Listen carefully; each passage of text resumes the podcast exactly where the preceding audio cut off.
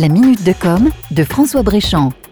Depuis son invention dans les années 70, le jeu vidéo a toujours été très chronophage. Et ce n'est pas prêt de s'arrêter. Parce qu'avec le temps et les évolutions technologiques, les jeux vidéo sont devenus de plus en plus spectaculaires et de plus en plus élaborés au niveau de leur scénario. De plus, grâce à l'accélération du débit d'Internet, les jeux vidéo se jouent de plus en plus à plusieurs et en réseau. Avec l'évolution des consoles de jeux plus compactes et connectées et l'arrivée des jeux sur tablette et smartphone, fini le fil à la patte devant le téléviseur du salon. Désormais, on joue partout, à toute heure et dans toutes les situations. Du coup, vous l'aurez deviné, le temps passé sur les jeux vidéo a considérablement augmenté et des phénomènes d'addiction sont de plus en plus constatés, notamment chez les enfants et les adolescents. Mais depuis quelques mois, les choses semblent s'aggraver. Il y a un jeu qui explose tous les scores en matière de temps passé et d'addiction et qui a séduit plus de 125 millions de joueurs dans le monde. Ce jeu, c'est Fortnite. Le principe de Fortnite repose sur le mode Battle Royale.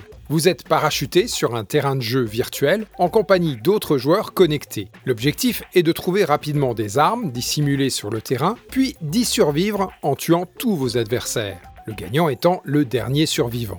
La pression monte en permanence sur les joueurs car la carte du jeu se réduit au fur et à mesure. Fortnite est en réalité un jeu particulièrement machiavélique car il utilise de nombreux leviers cognitifs pour développer l'addiction de ses joueurs. Gratuit d'accès au départ, il crée de nombreux besoins virtuels pour inciter les joueurs à y dépenser de l'argent et à y passer le plus de temps possible. Dans le cas des jeunes, cette addiction chronophage peut aisément prendre le pas sur leur vie scolaire, sociale et sportive. Un phénomène inquiétant donc, face auquel il faut que les parents réagissent et fixent des limites. C'est ce que nous verrons dans la prochaine minute de com.